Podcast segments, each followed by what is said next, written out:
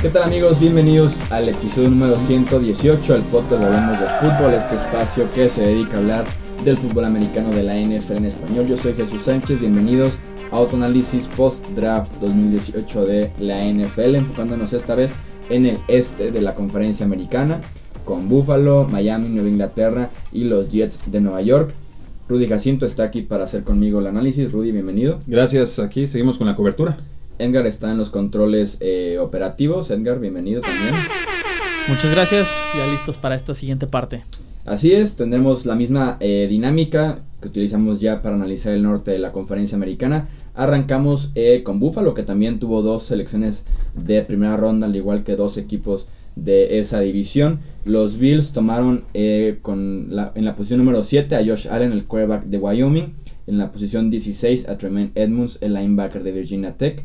Tercera ronda Harrison Phillips, el defensive tackle de Stanford. En la cuarta ronda eh, Taron Johnson, el cornerback de Weber State. En la quinta ronda Sierra Neal, el cornerback de Jacksonville State. También en la quinta ronda Wyatt Tiller, el guardia de Virginia Tech. Sexta ronda Ray Ray McLeod, el receptor de Clemson. Y en la séptima ronda para cerrar fue la penúltima selección Austin Proel, el receptor de North Carolina. Obviamente con Buffalo tenemos que iniciar sí o sí por Josh Allen. Eh, creo yo que en el papel por lo menos es el único coreback de primera ronda que va a iniciar desde... Pues yo creo que ahorita ya está iniciando algún entrenamiento o en el Madden ya, ya inicia algo así porque es el que de verdad llega a ser titular inmediato en Buffalo. Desafortunadamente para los Bills es el que yo diría que es el que menos, está listo, para, para iniciar desde el día 1. Los Bills subieron en el draft dos veces para hacer sus dos picks de primera ronda. Tenían creo que seis selecciones en el top 100 y terminan con tres selecciones en el, top, en el top 100 justamente por estos cambios.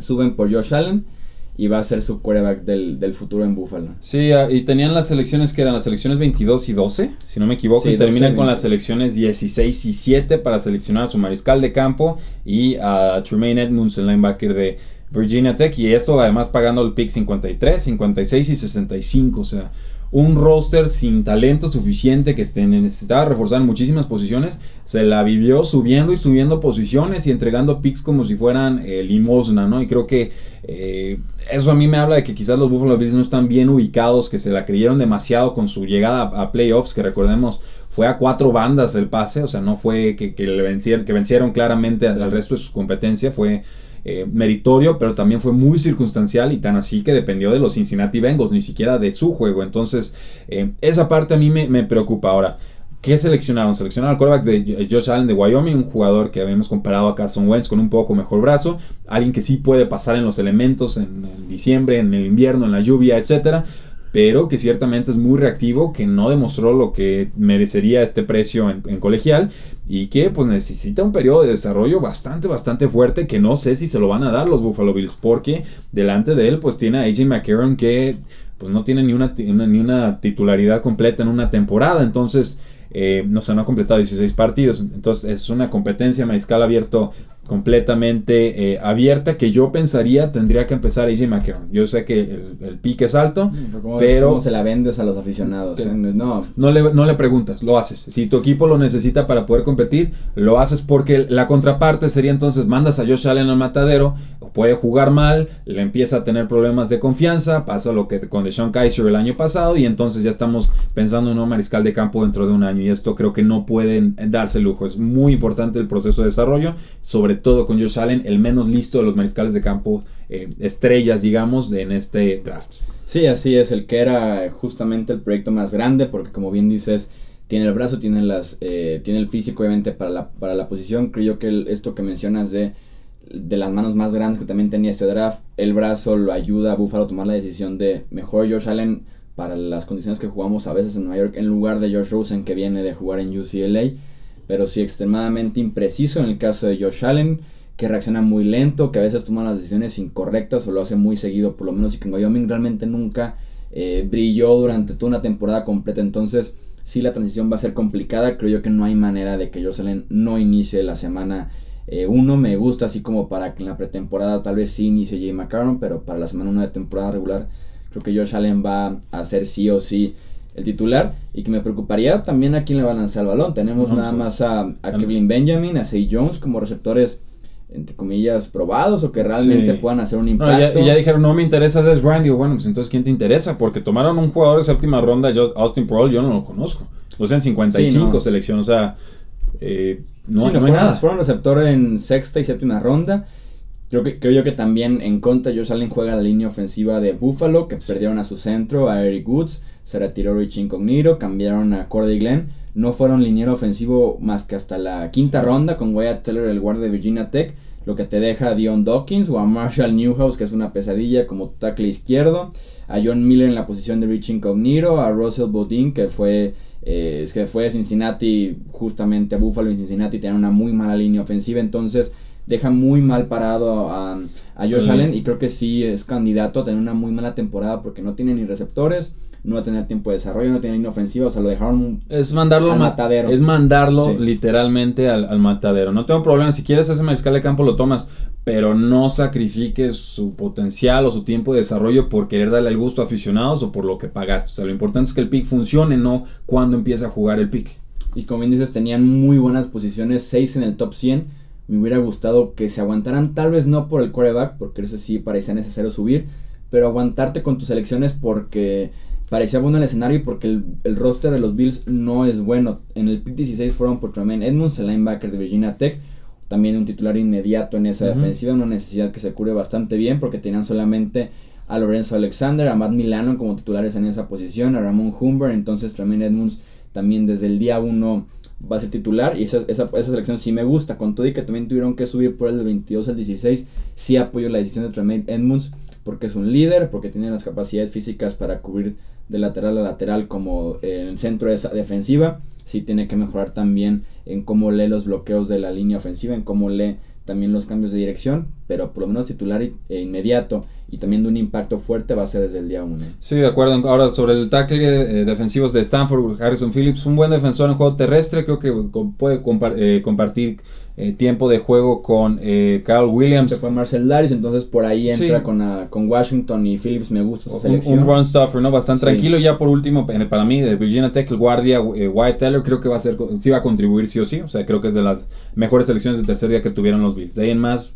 pues una, un draft bastante limitado a mi parecer. Sí, debe entrar ahí en la, en la pelea con Vladimir Dukas, que también llegó de, de Baltimore, y con John Miller por ver quiénes son los guardias titulares, pero sí va a ser necesaria esa ayuda. Veremos porque, como bien dices, dijeron, ya, ya se pronunciaron acerca de Des diciendo que no estaban interesados. Creo que van a cambiar de eh, posición cerca de, de inicie Training Camp si sigue Des sin firmar con algún equipo. Pasamos con los Jets de Nueva York, que tuvieron ellos el pick número 3. Tomaron a Sam Darnold, el quarterback de USC. En la ronda 3 a Nathan Sheffer, el defensive tackle de Fort Hays State. Recordemos que los Jets tenían dos segundas rondas que las dejaron ir eh, en este cambio por Sam Darnold o por la posición número 3 con los Colts. En la ronda 4 a Chris Herndon, el Titan de Miami. Y tres sextas rondas. Barry Nickerson, el cornerback de Tulane. Folorunso Fatukasi, el defensive tackle de Connecticut. Y Trenton Cannon, el running back de eh, Virginia State. Obviamente con los Jets el pick que se lleva a todos los reflectores es Sam Darnold, que tuvieron suerte, que ellos se sacaron la lotería porque un cambio que en mi opinión inició siendo muy malo, terminó siendo bueno. Inició malo porque se estaban conformando con las obras literalmente de Browns y los Giants. Se estaban subiendo sin saber quién iba a estar disponible. Como estando de acuerdo de que les cayera o Darnold o Mayfield o Allen. Termina siendo Darnold el mejor coreback que tenía este draft, el que les cae. Entonces pasa por eso de ser muy malo a ser muy bueno el cambio. Le salió el movimiento ahora sí que sin querer. Sí, circunstancial, pero bueno, si son de los que aplauden el resultado sobre el proceso, pues aplaudan. Eh, yo pues no, no, me gustó el proceso, la forma en la que subieron posiciones, pero pues no puedo negar que les salió la jugada. Consiguieron un mariscal de campo que les interesaba. ¿Qué, es Sam Darnold? Bueno, perdón. Lanza muchos touchdowns, lanza muchas intercepciones. Recuerda de repente a James Winston, combina lo sublime con lo ridículo. Necesita tiempo de desarrollo, tiene 20 años, lo va a tener. Eh, pero es un jugador con una confianza bastante, bastante notoria que también le imprime mucha energía a la franquicia. Sí, así él lanza con anticipación, tiene un buen brazo para hacer cualquier pase prácticamente, movilidad para eh, ganar tiempo en la bolsa de protección o de vez en cuando ganar eh, yardas hacia adelante. Llega con Josh McCown, que yo sí lo vería él tal vez iniciando el primer mes de temporada, ya después dándole las riendas del equipo a Darnold y además aprender de McCown creo que es lo ideal, ¿no? Porque incluso querían convertir a McCown de quarterback a entrenador en Cleveland hace dos temporadas. Entonces bien podría aprender de McCown y los Jets ahora tienen en el cuarto de, de quarterbacks ahora sí que una fiesta. Entre ellos pueden hacer una, una buena fiesta, una buena reunión, ¿no? Va changona, más que no le lance las cervezas a Christian Hackenberg porque seguro nadie las agarra. los, los Jets tienen en coreback a Josh McCown, a David Bridgewater, a Sam Darnold, a Bryce Perry, a Christian Hackenberg y a Rudy Jacinto, creo también. Sí, bueno, y creo que yo soy el segundo cortado, no el primero. O sea, qué, qué, qué calamidad. Bridgewater se, tiene, se va, ¿no? Yo creo que se va. Se va porque tiene muy poco dinero garantizado, eran como 500 mil dólares, entonces creo que Bridgewater eh, se va. Bryce Perry se rumora que hay equipos interesados en adquirirlo como un suplente que le funcione a algún equipo y Christian Hackenberg creo que también se tiene que ir en pretemporada ya como un, experimento que nunca que fracasó pero nunca inició realmente. No, lanzó ni un pase y creo que no lo va a lanzar, así de mala fue la selección de los Jets, se los dijimos desde el momento en que las seleccionaron y no nos creyeron, pues bueno, ahí está su, su resultado. Eh, platiquemos entonces qué otra selección eh, te gustó de los Jets en este draft. Que un chiquito, pero. sí, sí, hay, de todo. El, el, defensive tackle de Fort Hays State, Nathan eh, Shepard, pues un jugador que fue dominante en, su división, que era una de las divisiones eh, más bajas, pero tiene 25 años como novato. Eso es, algo extraño. Es un jugador atlético que, consume mucho espacio, o sea, que abarca el campo. El caso de Herndon, el ala cerrada, pues que recuerda un poco a Charles Clay. Y no hay, no hay nada de competencia en el, en el grupo de de alas cerradas de los Jets. Entonces no, no sería muy difícil pensar que se pueda hacer un lugar en el equipo. Y que es un grupo malo, ¿eh? Sí, es un grupo muy malo. Se fue en la agencia libre Austin a Brian Jenkins. Les queda Jordan Leggett de Clemson, que creo que sería el favorito. Y adquirieron a Clive Walford, que tuvo dos, tres momentos destacados en Oakland. No Uno y medio. No me sorprendería que Chris Herndon por ahí se haga eh, un lugar. Me parece que tiene fuerte aceleración, se mueve bien en el campo abierto. Lo que realmente tiene que trabajar es su eh, técnica para recibir el balón, de, viniendo de la Universidad de Miami, tal vez mejorar también su físico, pero no me, no me sorprendería que por lo menos cierre la temporada Chris Herndon como un eh, contribuyente sólido para esa ofensiva que también le hacen falta varias armas en el costado ofensivo de receptores y también de la cerrada, ya lo mencionábamos. Sí, el cornerback de Tulane Perry, eh, Nickerson, un jugador que bueno, slot corner va a 4.32 de velocidad en las 40 yardas, sabe rastrear el balón, 45% de pases completados o completion rate permitió en sus últimas dos temporadas, o sea, muy buen valor para el precio que pagaron.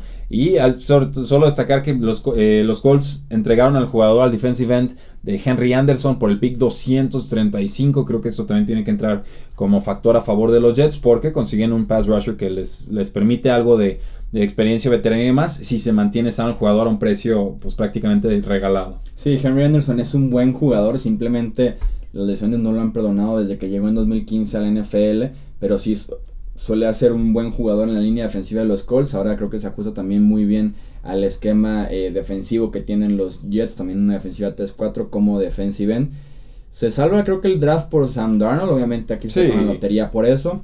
Y tienen dos, tres contribuyentes, pero, pero hasta ahí. O sea, a mí me preocupa con Sam Darnold los receptores, me preocupa los corredores, porque estás confiando mucho en Belal Powell y en Thomas Rose, que no es una opción confiar en Thomas Rose, ¿no? sí, bueno, ya, ya, ya no lo es. Eh, y Elijah Maguire, que también sería corredor de segundo año, no me pregunten por qué me sé eh, el nombre. En general, creo que un buen draft de los Jets, obviamente, pues sin muchas municiones porque se escalaron posiciones de forma muy agresiva, pero sobre todo la selección de Henry Anderson al final, creo que redondea de forma muy apropiada el draft. Eh, una de las mejores selecciones, diría yo, de todos los equipos en este año. Platiquemos entonces de los Miami Dolphins, quienes yo considero uno de los mejores drafts en este, en este caso. Eh, con la primera ronda tomaron a Minka Fitzpatrick, el safety de Alabama. Segunda ronda, Mike Gesicki, el ala cerrada de Penn State. Tercera ronda, Jerome Baker, el linebacker de Ohio State. Dos cuartas rondas, Durham Smythe, el Tyrant de Notre Dame. Y Calen Balash, el corredor de Arizona State. Sexta ronda, Cornel Armstrong, el cornerback de Southern Miss. Y en la séptima ronda, Quentin Pauling, el linebacker de Ohio. Los Dolphins que se aguantaron eh, las ganas de subir en el draft por un coreback y, y, terminan con Minka Fitzpatrick, una selección que a mí me gusta bastante, que te puede eh, jugar por ahí con la pareja de Rashad Jones y TJ McDonald como un tercer safety, bajarlo a esquinero, pasarlo a linebacker, retroceder en cobertura. Me gusta cómo puedas utilizar a Minka Fitzpatrick en esa defensiva y que se ajusta también creo yo muy bien en la posición número 11 es un muy buen precio para un defensivo que para mí era de los mejores que tenía esta clase del draft. Sí, y lo habíamos dicho, quizás el mejor safety en la era de Nick Saban, entonces les cayó, lo tomaron, lo necesitaban, eh, poco más que comentar, un acierto total. El caso de la cerrada Mike que se le compara con Evan Ingram, otro que no bloquea nada, pero que qué bien atrapa el balón y hace eh, recepciones bastante espectaculares, sobre todo en zona roja, creo que le da un perfil distinto a la ofensiva y sobre todo porque Aaron Bay sí le gusta el uso o el juego de sus alas cerradas, que no ha tenido alas cerradas competentes en eh, muchísimo eh, tiempo. No sé qué opinión tengas, Chuy, sobre el linebacker Jerome Baker de Ohio State. Llega pues, a un precio bastante adecuado, creo que va a ser como un linebacker de rol para proteger a corredores, a tight ends, o sea, una, toda la defensiva, toda la parte media de Miami estaba muy mermada, salvo por Endamo Su que ya no está. Un, buen refuerzo me parece. Sí, a mí me gusta, regresando rápidamente con Jessica, creo que va a ser titular número desde el día 1 con Miami. El problema es que ya platicamos de la transición tan difícil que es para una ala cerrada de fútbol americano colegial a la NFL. No es muy común fuera de Hunter Henry ver un Tyrant productivo desde la temporada de novato pero no hay un ala cerrada mejor que la ahorita en Miami. Está Marquis Ray, está AJ Derby, está Gavin Escobar, que son jugadores que han rebotado en muchos equipos ya. Incluso Durham Smith me gusta como para que pueda por ahí colarse como segundo eh, ala cerrada en Miami, especialista en, en, bloqueo. Entonces me gustó que Miami viera la necesidad de, de ala cerrada y al igual que Baltimore fueran por dos en rondas altas. En, en este caso fue segunda y cuarta ronda. Y Jerome Baker platicamos de él porque competía por ser el linebacker más veloz que, que tenía este draft. Él detuvo a Saquon Barkley por ahí de octubre. O sea, fue, ese fue su mejor partido y no se acordaron muchos, pero yo sí. Y no está mal, ¿eh? porque tiene a Rocon Macmillan, que también viene de Ohio State, que fue seleccionado segunda ronda del año pasado. Y me parece que tienes un buen grupo ya con Macmillan, con Kiko Alonso y meter por ahí a Jerome Baker porque Stephon Anthony no le veo mucho futuro hoy en Miami porque no lo tuvo en Nueva Orleans. No creo que lo tenga ahora con los Dolphins. Pero sí, me gusta el grupo que hicieron los Dolphins con Kiko Alonso, con Macmillan, con Baker, para trabajar el grupo de linebackers, porque en la línea defensiva, sobre todo en el centro, es cuando pueden empezar a tener problemas porque se les acaba de ir Damu con su, ¿no? Sí, ciertamente, que uno de los grandes ganadores del draft, por lo menos del lado de Miami, pues tiene que ser Kenyon Drake, porque los refuerzos en, cuanto a corredores no fueron muy destacados. Yo soy muy fan de Kevin Balach, ¿eh? ¿Sí? ¿Te gusta mucho? otro prospecto entre Walton y Kevin Balach, me decían como el candidato a una temporada o un rol Sorpresa. de Alvin Camaresco, pues. Oh, y que redondea más o menos bien el grupo, porque sí, lo, Frank Gore te puede correr tal vez en primera oportunidad, Kenyon Drake ser como el corredor fuerte de segunda y tercera oportunidad y Kevin Balash por ahí colearse en uno que otro rol, porque en Arizona State me gustaba Kevin Balash, pero era utilizado de maneras muy extrañas y muy Creo que nunca tuvo más de 15 carreras, sí, muy poco. Entonces a mí sí me gusta la sección de Kevin Balash porque entre Kenyon Drake y él y él, perdón, creo que se pueden llevar la ofensiva adelante si Frank Gore ya se retira después de este año. Creo que todavía quedan mejores eh, corredores. No tengo problema con la selección. Es un jugador con, que puede cumplirte en todas las funciones de un corredor. Tiene herramientas, pero pues la producción colegial, ¿dónde estuvo? no O sea, si, era tan bueno y tan especial, pues ¿por qué no lo usaban? Esa es la pregunta que yo siempre me hago con jugadores que parecen tenerlo todo, menos producción. Y nos faltó mencionar también a Jason Sanders, que llega como eh, pateador y que en el depth chart no tenían pateador los Dolphins antes de este draft. Lo van a poner a competir, pero pues sería el favorito ahorita para quedarse porque no hay nadie más. con el aguador, yo creo. No, quién sabe. Con el hijo del entrenador que va de vez en cuando al entrenamiento, yo creo. Y cerramos el este de la AFC con los New England Patriots, que también tenían dos picks de primera ronda. Con el pick 23 tomaron a Isaiah Wynn, el tackle guardia de la Universidad de Georgia, al corredor Sonny Michel, el corredor de, Georgia. Segunda ronda, Duke Dawson, el cornerback de Florida. Quinta ronda, Jawan Bentley, el linebacker de Purdue. Dos sextas rondas, Christian Sam, el linebacker de Arizona State. Y eh, Braxton Berrios, el receptor de Miami. Y tres séptimas rondas, Danny Edling, el cornerback de LSU. Keyon Crossen, el cornerback de Western Carolina y Ryan el Titan de Florida State. Ah, caray. Hay de todo aquí, ¿eh?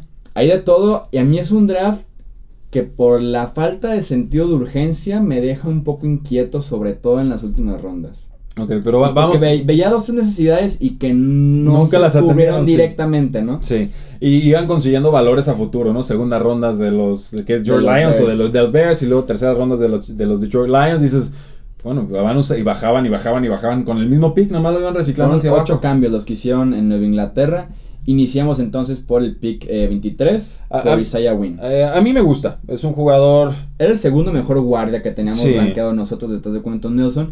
Ken Georgia jugó como tackle izquierdo y que lo hizo bien, porque lateralmente creo que es de lo mejor que puede haber en este draft, porque cómo se puede ir recorriendo lateralmente para hacer el espejo en contra de defensivos pero que por su estatura lo, y, sobre todo también por el peso, lo proyectaban a guardia, pero parece que Inglaterra lo tomó para hacer tackle ofensivo. Y me estaba acordando, dije Nate Solder, pues medía 6'8 y bueno, pues, no, esta no es ninguna clase de Nate Solder, pero luego me acordé de Matt Light y dije, pues él no era tampoco un jugador de 6'8, era un jugador más bajito. Pues tampoco era de 6'2. Bueno, pues algo, pero ahora, la cosa aquí que a mí me, me brinca Es la habilidad más lo que los llama Sí, o sea, el último año juega de tackle izquierdo y solo permitió 15 presiones en al nivel más alto colegial. O sea, es, es, la, es la parte, estoy seguro que eso es lo que vieron los Patriotas y dijeron que aunque le falta estatura lo podemos utilizar. Y aparte consiguieron otro tipo de tackles de formas pues paralelas, tangenciales, que eh, pues no obligarían a, obviamente sea bueno hacer tackles de la primera temporada, pero la competencia está perfectamente abierta. Creo que hay un valor ahí que tomaron. No sé si querían a linebacker que se les fue un turno antes de Rashad Evans que se adelantan los Titanes. Posiblemente sí. Podría ser. Pero eh, necesidad clara, talento claro, precio justo me parece. Creo que yo sí veo a Isaiah Wynn iniciando esta, la primera semana como tackle izquierdo. Yo también. Creo que sí lo toman así por la habilidad más que por el físico, porque si no se parece pues nada a lo que tenías antes en Nate Solder, ni siquiera Marcus Cannon también se pareciera a él. Creo que están apostándole también a la opción de Antonio García, que recordemos que fue la tercera ronda del año pasado y que por un problema en los pulmones no pudo jugar, ni siquiera pudo entrenar con los Patriots todo el año. Si Antonio García se convierte en un tackle izquierdo, tiene Isaiah Win ahora sí listo para moverse a guardia. Entonces, creo que por ahí puede venir esta posibilidad de un tackle guardia, pero sí me, me parece eh, claro que va a ser el, el tackle izquierdo desde el día 1 Isaiah Win. Como les decíamos, lateralmente se mueve muy bien, que es lo ideal para un tackle izquierdo tiene brazos largos, a pesar de que es chaparrito, que eso es algo raro. Es chaparrito y lo es para, arriba, ¿no? Pero, en el contexto de la posición. Pasemos al pick 31 que tomaron a Sonny Michel, un corredor que Sorprendió. te hacía atractivo al final de la primera ronda, ¿no? Para diferentes equipos. Sí, pues en el mock lo puse en 32 para Filadelfia y se termina en 31 para los Patriotas. No me cuenta como palomita, pero bueno, la idea ahí estaba. Sorprende que lo hicieran los Patriotas porque parecían ser el de los equipos que descuentan la posición de corredores, pero reflexionando un poco más, no es que descuentan la posición de corredores, es que no le pagan todo el dinero a un corredor, pero sí normalmente está su nómina en el top 10 de, corredores, solamente que lo reparten entre varios. Entonces eh, pierden a Dion Lewis, consiguen a, para mí un Dion Lewis mejorado. Eh, no tan seguro con el balón, que ese es el gran problema que tenemos con Sonny Mitchell, sí con algunos problemas de lesiones, sobre todo de su rodilla, que dicen el, famoso nio nio, que le falta algo de ligamento o, amortiguador. Hueso sobre hueso. hueso sobre hueso, no parece tan grave como lo de Jay ya en su momento. Eh, y que no la pesado tan, pues casi nada ya es el momento. Así ¿eh? es, entonces igual y siempre es más el escándalo que realmente el hecho, pero un jugador que le agrega una dimensión verdaderamente de, cuidado al equipo, creo que se tiene que convertir en el corredor número uno. A mí me sigue gustando Rex Burkhead, me sigue gustando James White en su función, eh, no, alguno de, Mike eh, Gillisley o Jeremy Hill, o quizás los dos terminarían eh, cortados, pero obviamente aquí vieron un potencial especial los Patriotas que ya, ya viéndolo encajado en el sistema creo que les da una perspectiva ofensiva eh, de cuidado. Sí, y creo que se han dado cuenta simplemente viendo el Super Bowl 52 de cómo el, de la diferencia que genera una velocidad diferente en la ofensiva. Se les fue Brandon Cooks que tenía esta velocidad. Llega a acordar el Patterson, ya está Philip Dorset. Agregan ahora a Sonny Michel que tenía 6, touchdowns de 16 o más yardas, promedia 11 yardas por recepción, promedia más de 6 yardas por acarreo, porque tiene una explosividad impresionante, tiene una velocidad y una aceleración en el segundo nivel en cuanto pasa la línea defensiva y a los linebackers y cornerbacks acelera de una manera impresionante, entonces sí le da otra dimensión que no se tenía con el Inglaterra. O sea, el, pensar en un un largo era imposible. Claro, y el mejor protegiendo a Mariscal de Campo en terceras oportunidades son jugadas de paz. Entonces creo que eso también para un Mariscal de, 20, de 41 años Ojalá tuviera 21, ¿verdad? No, 41 años, eh, importantísimo. Y se mantiene, creo yo, como bien decías, este carrusel de corredores, ¿no? Cuando sea necesario Rex Burhead, o sea, bueno, no, no sé. Va, James White. No sé, me, vibra distinto este de Sonny Mitchell. Yo sí veo a, Mitchell siendo el protagonista, pero cuando sea tercera oportunidad y dos yardas, va James White. O si en zona roja, va Rex Burhead. O sea, sí lo veo como... Todavía de repartido. Todavía, pero sí me imagino a Sonny Michel eh, en este rol titular. Duke Dawson, el cornerback de Florida, me gusta porque eh, le hacía falta en Inglaterra un buen esquinero número 3 o un número 4 incluso para cubrir en el slot que llega justamente a Duke Dawson a cubrir esta posición. Creo que está muy bien establecido Jason McCory y Stephon Gilmore como los esquineros titulares que tiene esta defensiva. Me empieza a vibrar algo en el sentido de Duke Dawson, ¿qué va a pasar con Eric Rowe? Porque en Inglaterra creo que una de las necesidades más grandes era un linebacker o un safety que cubriera como lo hace Patrick Chung. No me sorprendería ver a Eric Rowe convertido en ese nuevo, porque es un cornerback alto, más físico en la línea de golpeo. No me sorprendería verlo en un rol de cubrir a las cerradas, de cubrir corredores, como este cuarto safety o como un linebacker extra, para dejar a Duke Dawson como jugando por adentro junto a Jonathan Jones y ver si todavía existe Cyrus Jones en el planeta Tierra, ¿no? Que le marquen a ver si todavía puede presentarse. No, quién sabe. Yo creo que eh, este jugador de Florida, Duke Dawson, va a estar jugando en el slot. Ahí tendría que empezar y ya lo que consigas de ahí en más, eh, pues es propina. Suben algunas posiciones los Patriotas para tomarlo, entonces obviamente le tenían bien puesto el ojo.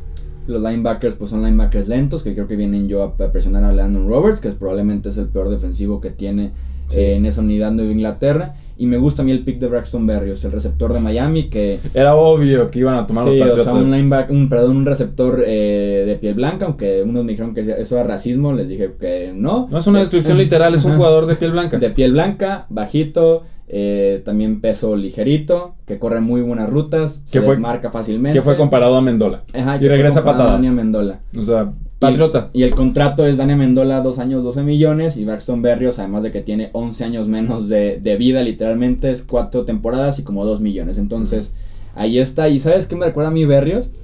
La pérdida de Austin Carr la pretemporada pasada. ¿Te acuerdas que se fue Austin Carr a Nueva Orleans y los aficionados le lloraron porque era el próximo Amendola, el próximo Edelman? Es como que ya no le lleven a Carr, aquí está ahora Braxton Berrios como para desarrollarse. duró dos, dos jornadas ese, ese lloriqueo, ¿verdad? Ya ni después ni se acordaron de él.